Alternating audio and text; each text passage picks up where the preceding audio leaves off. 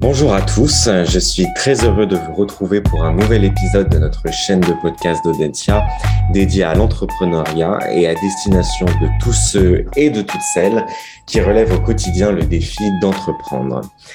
Cette saison, euh, j'ai précédemment eu le plaisir de recueillir le témoignage d'Arthur de Sutter, un jeune entrepreneur de la Côte d'Opale, qui nous confiait ses ambitions de devenir une référence dans le monde des compétitions équestres.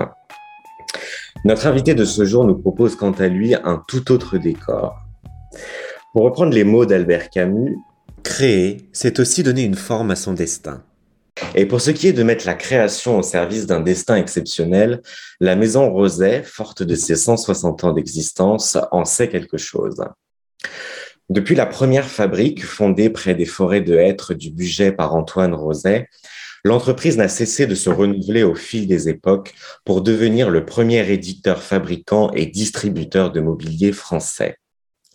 Répondant à un temps aux attentes des marchés publics d'après-guerre, la maison collabore aujourd'hui avec une pléiade de créateurs de renom pour redonner à notre génération confinée le goût de se lever dans un chez-soi élégant et contemporain.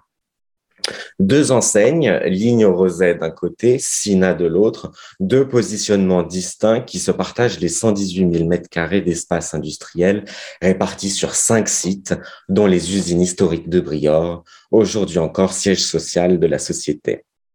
La marque tricolore s'exporte dans le monde à travers 750 points de vente détenus en propre ou en franchise et ses fabrications conquièrent aussi bien les salons de l'hôtel parisien de Lenny Kravitz que les eaux glacées du pôle Nord à travers l'ameublement du commandant Charcot, dernier fleuron de la flotte Ponant.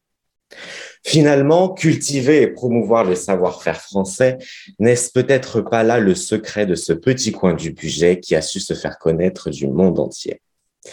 Grâce à notre invité, nous allons tenter euh, de comprendre un peu mieux le modèle de croissance du groupe.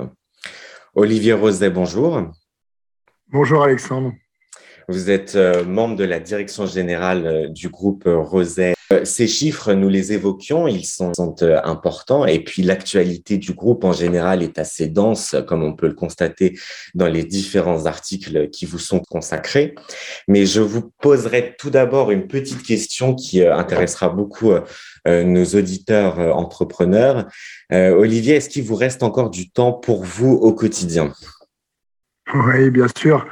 Euh, comme tout le monde, on, arrive, euh, on arrive à se, à se, libérer du temps. Et puis, euh, j'ai la chance d'évoluer aussi dans un, dans un métier passion. On a la chance d'être dans une entreprise familiale. Donc, ce sont des challenges, mais il faut être honnête aussi, c'est aussi une organisation particulière de son temps et privilégiée puisqu'on est son propre patron.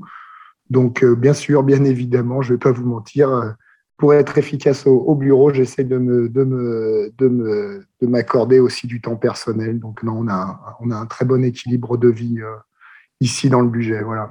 C'est parfait. Alors, est-ce qu'en quelques mots, vous pourriez euh, revenir sur votre, votre parcours personnel, ce parcours qui vous a mené aujourd'hui à être membre de direction de ce groupe? J'ai un parcours personnel euh, assez classique au départ. J'ai fait une prépa à une école de commerce j'ai intégré euh, Subdeco de Paris maintenant il y a quelques temps. Hein, plus, j'ai 41 ans, donc euh, j'étais dans les années 2000. Et j'ai fait le SCP-EAP qui était euh, à mes yeux une, belle école de formation à l'international, justement avec cet apprentissage, des langues. Vous entendriez mon accent, vous ne me croiriez pas vraiment. J'ai gardé un bon accent français, mais j'ai pas mal voyagé. Et puis après, euh, j'ai commencé dans la finance. Euh, dans des banques internationales et puis dans, des, dans un fonds d'investissement, à la sortie de mes études, dans un fonds d'investissement, euh, un fonds d'investissement de private equity chez Natexis Investissement, Investissement puis Natexis euh, Naxicap, qui étaient des fonds minoritaires d'investissement français, où j'y ai fait presque, presque 7 ans. avant de rejoindre le groupe familial dans les années 2008-2008. D'accord, très bien. Alors justement, quand vous êtes arrivé dans ce groupe, quel était le, contexte euh, ce jour-là? Ben, Je crois que comme disait mon oncle, euh, je crois que euh, juste avant ton arrivée, c'était la meilleure année. quand tu es arrivé, c'était la pire année. je suis arrivé dans un contexte assez... je suis arrivé en pleine crise de 2008. Donc nous, pour nous, le groupe Roset, c'était un retournement brutal de la, de la situation et des chiffres d'affaires, puisque de mémoire, je crois qu'on a perdu 15 ou 20% du chiffre d'affaires sur 18 mois. Donc, c'était en pleine crise, pleine crise internationale, je dirais un environnement économique instable. on ne savait pas trop où on allait. Euh, les fondamentaux de la société étaient toujours là, la fabrication française, la création, euh, l'entreprise familiale. Euh, et je crois que c'est ce qui nous a permis d'ailleurs de sortir, mais on a, on a, on a fait une petite traversée du désert, puisque jusque dans les années de 2008 à 2012-2013, on recommence à sortir la tête de l'eau, mais ça fut, ce fut des années compliquées. Donc mon arrivée au départ, année compliquée, euh, donc, je dirais, euh, mise dans le bain immédiate, douche froide. D'accord. Et la concurrence en apathie, c'était une crise qui touchait également vos concurrents? Oui, je pense que, en fait, c'est euh, indirectement, on a su tirer notre épingle du jeu puisque ces crises ont, touché l'ensemble du marché, hein, que ce soit nos métiers de l'ameublement de fabricants. Nous sommes fabricants et distributeurs, éditeurs de mobilier contemporain, l'un des derniers à avoir il y a un gros volume de production intégralement en France. Et je dirais qu'en fait, ces crises un peu successives ont sensibilisé le consommateur au fil des années à ce qui était important pour lui ou pas. Euh, donc, bien évidemment qu'il y a toujours des logiques de prix pour, le consommateur. Bien évidemment euh, que, euh, que l'international et certaines marques et nos concurrents sont aussi forts. Mais le gros projet, au fil de ces années, a su en fait démontrer que ces valeurs initiales eh ben, c'est ce, qui comptait pour le, consommateur de demain, c'est-à-dire la, la création, l'authenticité, la qualité, tant de création que fabrication. Donc je dirais, on a souffert, comme tout le monde. Euh, on a pu faire le dos rond parce que cette entreprise était familiale et bien gérée par mon père et mon oncle, donc on avait accumulé assez de fonds propres depuis des années pour traverser la crise et être suivi par nos partenaires banquiers et nos clients. Et la marque était forte. Voilà, c'est ça. La marque était forte, la marque est toujours forte et les clients nous ont toujours suivis. Et je crois qu'au travers ces différentes crises, on est ressorti plus fort. Avec, des, avec des valeurs en vraiment, euh, avec une sorte d'alignement des, des, feux pour, pour l'ADN du consommateur. Aujourd'hui, de la chance, c'est des cycles hein, dans la vie d'une entreprise, mais je pense que les valeurs de Roset correspondent exactement à ce que recherche le jeune consommateur, jeune et moins jeune, mais le jeune le jeune et les moins jeunes consommateurs. Un peu d'authenticité. Voilà.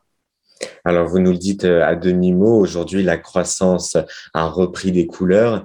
Euh, si vous deviez justement euh, décrire cette croissance que vous connaissez aujourd'hui, qu'est-ce que qu'est-ce que vous pourriez répondre à cela?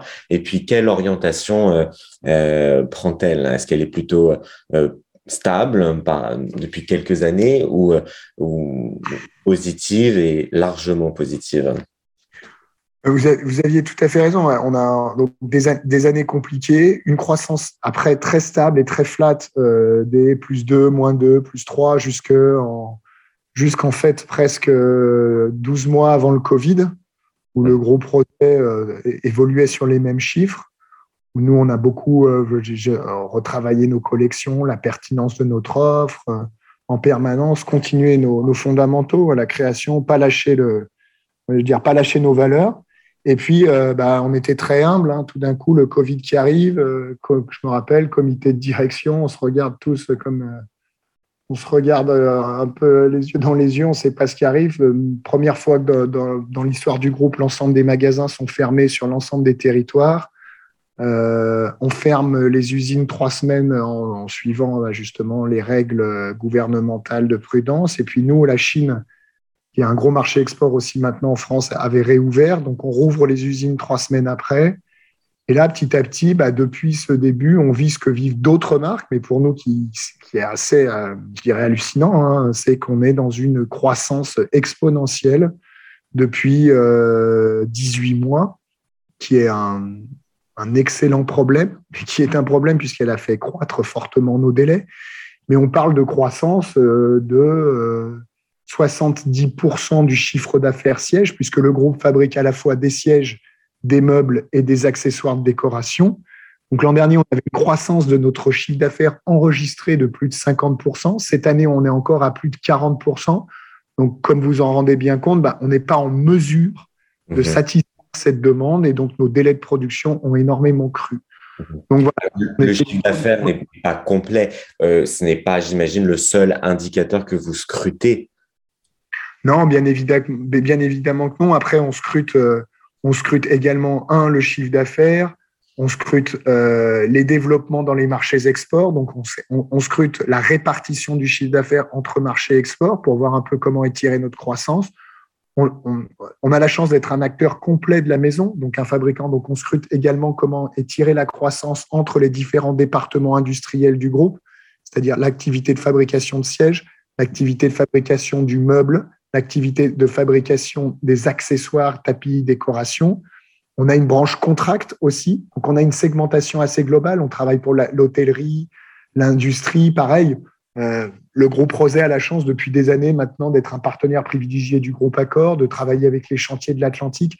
Donc, ce qu'on vend avec le chiffre Rosé pour montrer que c'est pas que le chiffre d'affaires, c'est qu'en fait, on a une qualité de fabrication et cette qualité de fabrication nous permet d'être compétitifs sur des affaires de collectivité, de contract business, à la fois pour fabriquer du Ibis euh, à 200 euros le chevet, mais bien fait, simplement fait, correctement fait pour faire 10 millions d'euros de chiffre d'affaires avec le groupe Accor sur une dizaine d'années. En même temps, comme vous l'avez mentionné dans votre introduction, bah, de faire la compagnie du Ponant, de faire d'autres chiffres d'affaires très haut de gamme, et puis de faire toute notre activité qu'on appelle retail du consommateur privé. Donc voilà, donc nous, on scrute beaucoup les répartitions par pays, on scrute beaucoup les répartitions industrielles, en plus de la croissance numérique euh, à proprement dit. Alors simplement pour revenir sur euh, euh, sur le marché de, de Ponant qui est tout récent, je crois. est-ce que c'est plutôt vous qui allez les chercher ou est-ce que c'est eux qui viennent vous chercher? Ah, On va pas être prétentieux, c'est un mhm. mix de on a la chance, pour être clair, on a la chance d'être l'un des derniers fabricants de mobilier contemporain important en France, d'avoir un outil de fabrication en France. Et on a la chance depuis maintenant plusieurs années d'avoir un véritable ADN de qualité et d'avoir des bureaux d'études. Des bureaux d'études en siège en meuble, donc de pouvoir accueillir des créateurs, des designers qui peuvent, avec nos équipes, en fait, développer des produits propres, fabriquer, voir la qualité, faire un prototype. Et comme on a la chance de faire des volumes et d'avoir des chiffres d'importants, d'apporter des prix et des solutions industrielles à ces volumes. Donc, je dirais, euh, on, drague tout le monde, hein. donc on va chercher, on essaie au maximum d'aller d'aller d'être dans la prospection industrielle sur les métiers contrats. Et également, mon père et mon oncle étant dans la profession depuis des années, Lynn Roset, via les marques SINA avec le concours des jeunes créateurs, via le sponsor, mon père était Ovia, qui était la valorisation de l'innovation dans l'ameublement pour le syndicat professionnel UNIFA. On a la chance, excusez-moi, d'être présent dans l'ensemble des instances de création et donc d'être très visible. Parce que aussi, pour être clair, j'aime pas quand on dit ça, je sais pas le dernier des ou la dernière des diligences, mais on va dire qu'on est, on résiste comme le petit Gaulois dans un monde très italien pour nous, de fabricants haut de gamme. Donc les gens nous connaissent voilà, aujourd'hui. Mais c'est un, c'est un perpétuel renouvellement. La qualité, hein, c'est sur chaque projet qu'il faut se battre, qu'il faut être qualitatif parce que vous êtes jugé. Euh, voilà, le contrat, c'est une très bonne école pour nos métiers contract business, donc les hôtels, les bateaux, la restauration, parce que vous travaillez avec des designers, vous devez avoir des solutions industrielles, des prix tendus, une très bonne qualité parce que vous êtes dans des lieux de haute fréquentation, de gros passages. Donc, c'est, ça soumet les produits. C'est, le meilleur test de qualité parce que ça soumet les produits à une très grosse fréquence d'utilisation. Voilà. Donc, pour répondre en synthèse, je ne suis pas très synthétique, un peu des deux. C'était parfait. Euh, pour parler un peu de ressources humaines, euh, le groupe Rosen n'échappe pas à la pénurie des ouvriers euh, hautement qualifiés et Dieu sait que vous en avez besoin dans votre domaine d'activité. Et je crois que l'entreprise, justement, a pris une résolution particulièrement audacieuse pour pallier à ce problème. C'est bien ça?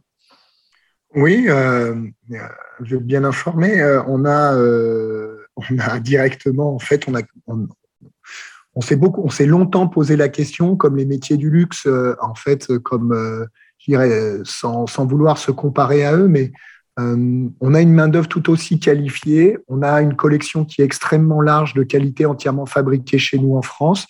Donc, notre premier savoir-faire, ce sont les salariés du groupe et le savoir-faire des salariés du groupe Rosé, les tapissiers, les couturières. Nous sommes une industrie de main-d'œuvre qualifiée. Nous sommes des artisans industriels Et nous nous devons, et nous le voyons d'autant plus aujourd'hui, que ce savoir-faire est extrêmement long à acquérir.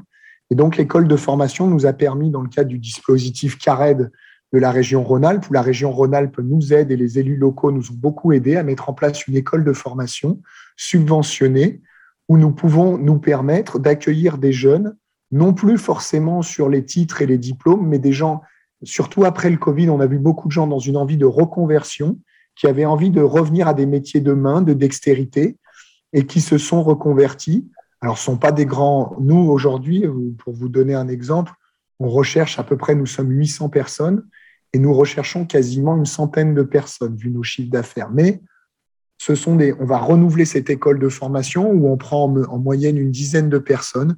Ces gens-là euh, sont accompagnés dans la formation et surtout pendant leur formation qui dure à peu près trois mois, si on valide leur formation, il leur est proposé un CDI obligatoirement à leur sortie. Voilà. Et ça, c'est fait au sein de nos usines avec aussi euh, du, personnel qualifié euh, mis, à disposition de formateurs par Pôle emploi et également des salariés de la société qui viennent compléter cette formation. Mais c'est le plus gros besoin que nous connaissons actuellement, effectivement, c'est que nous avons besoin je passe d'ailleurs, euh, j'en profite pour passer une petite annonce. Si vous avez, euh, je ne sais pas si c'est là où il y a le plus de tapissiers et de couturiers, mais euh, nous avons besoin de formation qualifiée et de métiers de la main. Voilà, beaucoup. Donc c'est pour ça que nous avons, des, nous avons aussi des ateliers de couture au, nord de Lyon, à Villefranche, à Saint-Georges-de-Rnins, à Bourgoin aussi, dans l'Isère. Voilà, on est, c'est très important pour nous, puisque dès qu'on se développe en chiffre d'affaires, nous sommes des industries de main-d'œuvre, on doit se développer euh, dans, nos, usines en local. Bah, écoutez, je, je, crois que le message est passé euh, euh, au sein de la communauté Audencia. mais il y a aussi un autre point commun entre notre école nantaise et votre, et, votre entreprise, c'est l'investissement en faveur de la cause environnementale. Je crois que, que votre marque s'engage à fournir des produits qui ne rejettent aucune toxicité pour le, pour le consommateur.